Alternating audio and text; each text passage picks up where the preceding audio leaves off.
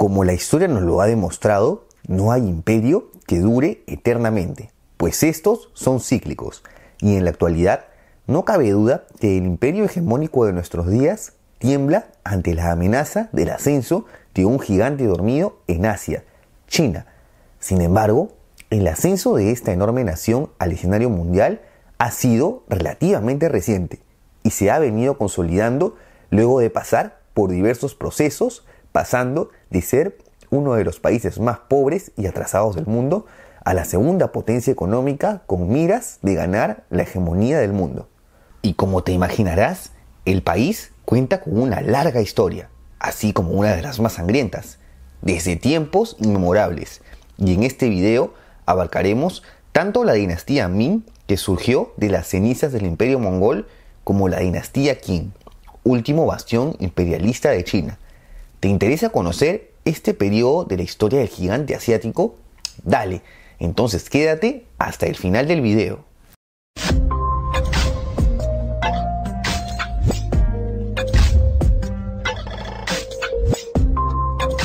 Como siempre, veamos los antecedentes de los que ya te he spoileado un poco. Hacia el siglo XIII, el actual pueblo chino estaba dividido en ciertos reinos gobernados por dinastías. Los más resaltantes, la dinastía Song, Jin y Xia Occidental. Sin embargo, ante el ascenso del gran imperio mongol del recordado Genghis Khan, estos reinos y todo el territorio de la actual China serían absorbidos en menos de un siglo. El vasto territorio mongol, a su vez, se fragmentó en cuatro estados. El que nos compete sería gobernado por una nueva dinastía, la Yuan, con Kublai Khan como primer emperador. Hacia la década de 1340, esta dinastía, gobernada por mongoles, se había debilitado considerablemente. Constantes luchas, hambres y descontento de la población, de la cual los mongoles llegaran a ser una minoría, crearon el ambiente perfecto para la estocada final de los Yuan, la revuelta de los turbantes. En este turbulento periodo, diversas facciones lucharon por el poder. De estas, saldría vencedora la facción de la etnia Han al mando de Su Yuanzhang, quien fundaría la dinastía Ming con el nombre de emperador Hongwu y estableciendo la capital en Nanking. Por su parte, los mongoles Yuan fueron expulsados al norte habiendo perdido total hegemonía en la zona. Hongwu optaría por un régimen autoritario, en el que ejecuta a su canciller e iría acaparando todo el poder, además de crear una policía secreta de sus guardias. Ante el poder demostrado, la etnia musulmana Salar se somete voluntariamente a los Ming, con lo que su territorio anexaría la actual provincia de Qinghai en 1370. Una década luego, logran anexar la provincia de Yunnan con la ayuda de la etnia Hui. Buena estrategia, avasallar etnias que les ayuden a sus conquistas. Hongwu designó a su nieto Yang Wen como sucesor a su muerte, aunque este solo duraría cuatro años en el gobierno, ya que el poder sería usurpado por su tío Yongle, quien era el jefe del ejército y se opuso a la voluntad de su padre, mandando a incendiar el palacio de Nanking en donde perecería el joven emperador y su familia. La primera reforma de Yongle fue la de trasladar de vuelta la capital hacia Pekín, donde tenía un feudo militar, convirtiéndola en un importante centro de poder, además de construir la famosa Ciudad Prohibida, donde sería la residencia de los emperadores. También restauró el Gran Canal, que facilitaba el transporte del comercio.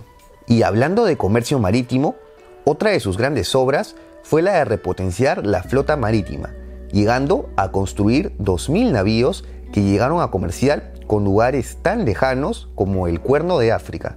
Esta flota sería comandada por el eunuco Zheng quien exploró el sudeste asiático, la India, la península arábiga hasta el canal de Mozambique. Otra de sus obras fue la de reforzar la muralla china a fin de evitar futuras invasiones mongolas. Todos los conocimientos de la época serían recopilados en Enciclopedia Yongle, en la cual el gran emperador dejaría su legado. Por todo esto, Yongle consiguió extender la influencia china en gran parte de Asia y África. Durante los posteriores gobiernos a Yongle se iniciaría la decadencia de la dinastía Ming, la cual se plasmó durante la crisis de Tumu, en la que los mongoles invaden territorio chino, llegando incluso a secuestrar al emperador Tong. Sin embargo, con un cambio de ministro de guerra, las fuerzas mongolas pudieron ser repelidas. Consecuencia de esto, inestabilidad política. Cabe resaltar también el inicio del contacto con los europeos. Los primeros serían los portugueses, quienes lanzaron una expedición comercial en Guangzhou durante el gobierno del emperador Zhengde y hacia 1557 llegan a fundar una colonia, Macao. Posteriormente, entablaron relaciones con la Compañía Neerlandesa de las Indias Orientales, establecidas principalmente en Indonesia, y con los que comerciaron seda y porcelana. Aunque claro, si por un lado se comercia con los europeos, por otro, las tensiones con los vecinos estallarían durante las invasiones japonesas al vasallo de la dinastía Ming, Corea. Luego de seis años de lucha, los chinos a expulsar a los japoneses a cambio de vaciar las arcas para un elevado coste de guerra. El emperador Wan Li tendría que afrontar esta crisis económica a la que se sumaron los efectos de desastres naturales y la pequeña edad de hielo que perjudicó las cosechas. Consecuencia, hambruna general, numerosas deserciones en el ejército y un rotundo debilitamiento de la dinastía Ming. Para colmo de males, surgiría una nueva amenaza, los manchúes, etnia que se originó en la actual Manchuria y cuyas tribus fueron unificadas como la dinastía Yin tardía a inicios del siglo XVII por el líder Nurhaci, quien sería sucedido por su hijo Juan Taiji. El príncipe sucesor cambió el nombre de la dinastía a Qin hacia 1625, tomando Shenyang como capital. Hacia la década de 1630, los manchúes invaden el territorio mongol del decadente Yuan del Norte, que significaría su fin, para luego tomar Mongolia interior. Hacia 1638 iniciarían la invasión a Corea, quien ante presiones se sometería a los manchúes, dejando a su lado la lealtad a los Ming. ¡Wow! Los manchúes estaban on fire. A la inminente amenaza manchú se suman rebeliones internas lideradas por Li Zicheng, debido a las hambrunas y mala calidad de vida.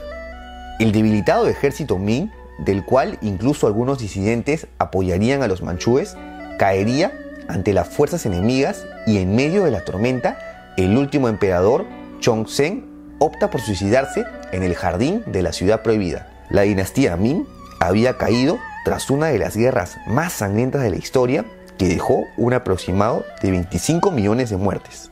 Al morir Juan Taiji, poco antes de concretarse la conquista de Ming, el primer emperador que reinaría sobre este territorio sería su hijo Shunzi.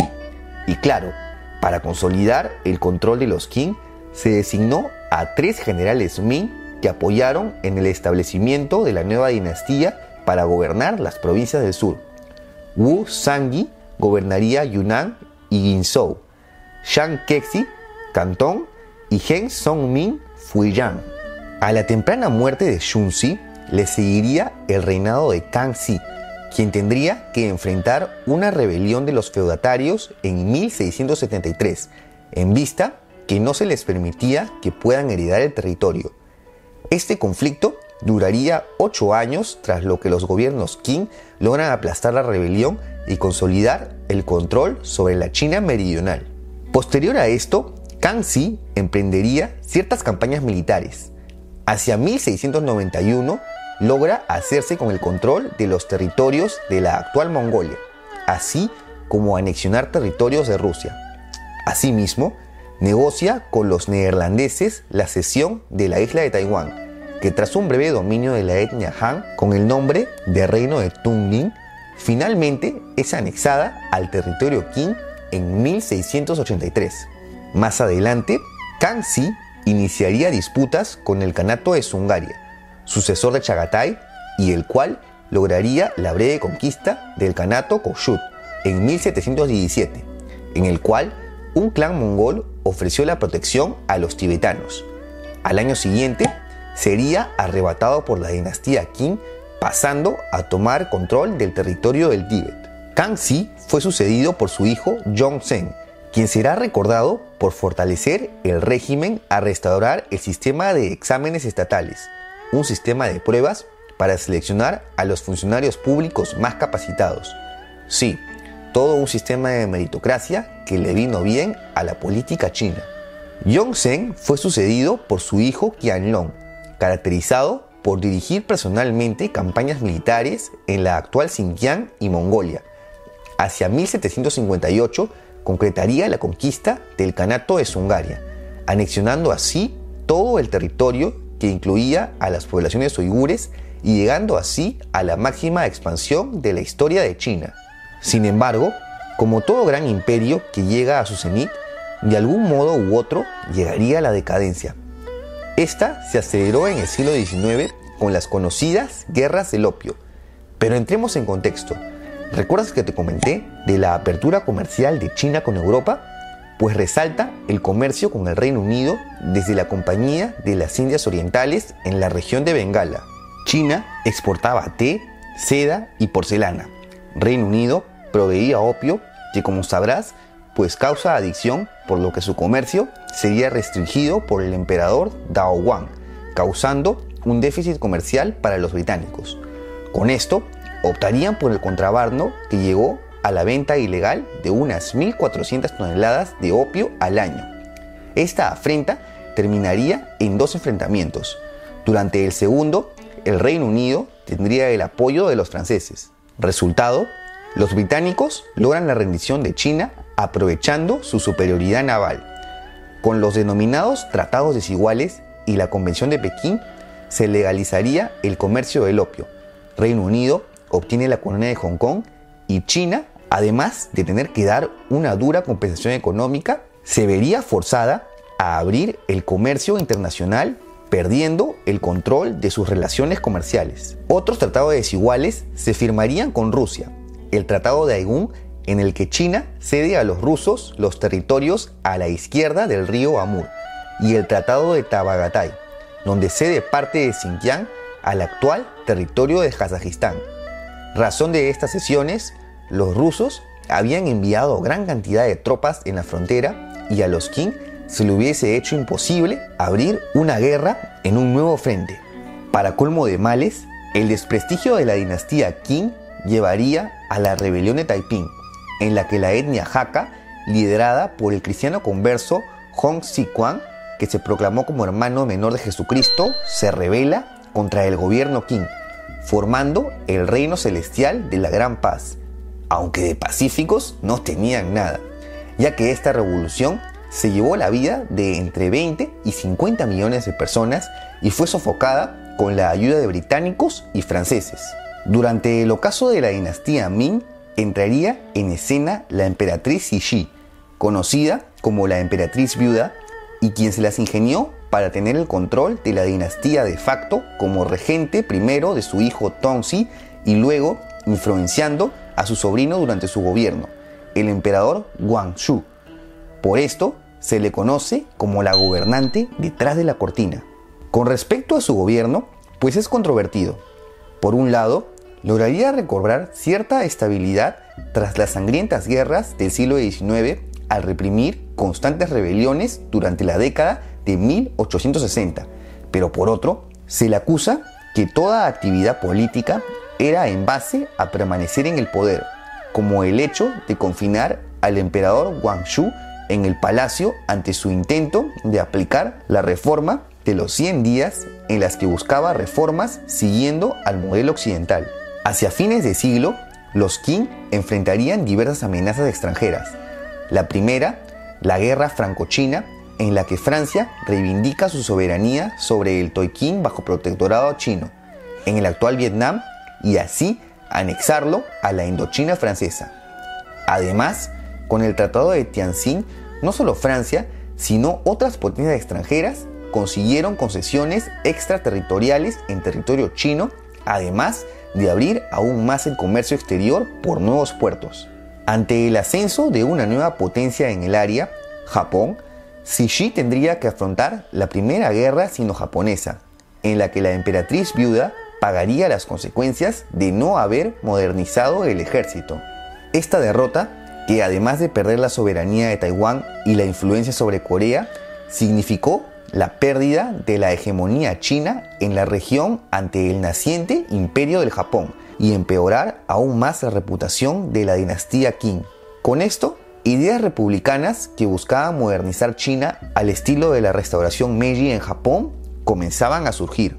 El hecho de la creciente influencia extranjera en China sería la causa de la siguiente desventura de Cixi, el levantamiento de los boxers, en el que hubo un intento de congraciarse con el pueblo, la emperatriz apoyaría a los rebeldes contra la alianza de las ocho naciones que mantenían la influencia sobre China.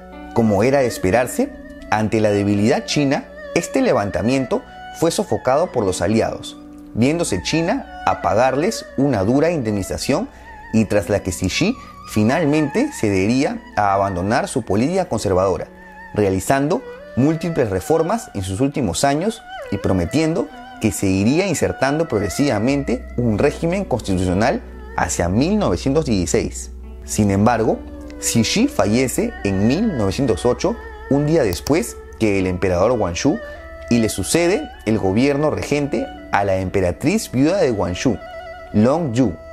La nueva emperatriz no tendría tiempo de aplicar las tardías reformas, pues por todo el territorio en donde el poder ya se había ido descentralizando, surgirían diversos movimientos antidinásticos que habían cobrado más fuerza. Uno de los más destacables, el liderado por Sun Yat-sen, fundador del partido Kuomintang, quien divulgó las ideas de nacionalismo y democracia. Además, lideraría el levantamiento de Wunshan, en la provincia de Hubei, cuya consecuencia directa fue la revolución de Xinhai, ya no solo en una provincia, sino en todo el territorio. Para evitar más derramamiento de sangre, Long Yu firmaría en nombre del joven emperador la abdicación de la dinastía Qing. Ante esto, el mapa de China variaría constantemente, pero cabe resaltar la independencia de Mongolia y del reino de Tíbet inmediatamente después de la revolución de Xinhai. Con esto, se iniciaría la República de China gobernada por el Kuomintang y Sun Yat-sen como primer presidente. La caída de la dinastía Qing representa el fin de 2000 años de legado imperial, siendo un importante hito en la historia del gigante asiático, y que ha dejado la huella de una revancha por conseguir la hegemonía del mundo, reto que sus actuales gobernantes han decidido aceptar. ¿Y tú qué opinas? ¿Cómo habría cambiado la historia de Asia y qué repercusiones habría en el presente si alguna dinastía china imperial hubiera podido sobrevivir? No te olvides de dejar tu comentario y si te ha gustado este video, apóyame con un like y suscríbete a mi canal. Ah, y si estás interesado en apoyar este proyecto, Cualquier donación en Patreon será bienvenida. Hasta la próxima.